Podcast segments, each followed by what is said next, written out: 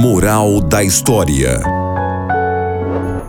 Era uma vez um coelhinho bem felpudo que estava fazendo suas necessidades atrás de uma moita.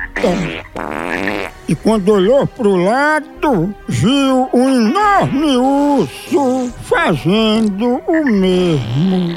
O urso se vira pra ele e diz: Ei, coelhinho, você não se incomoda de ficar com seus pelos sujos de cocô?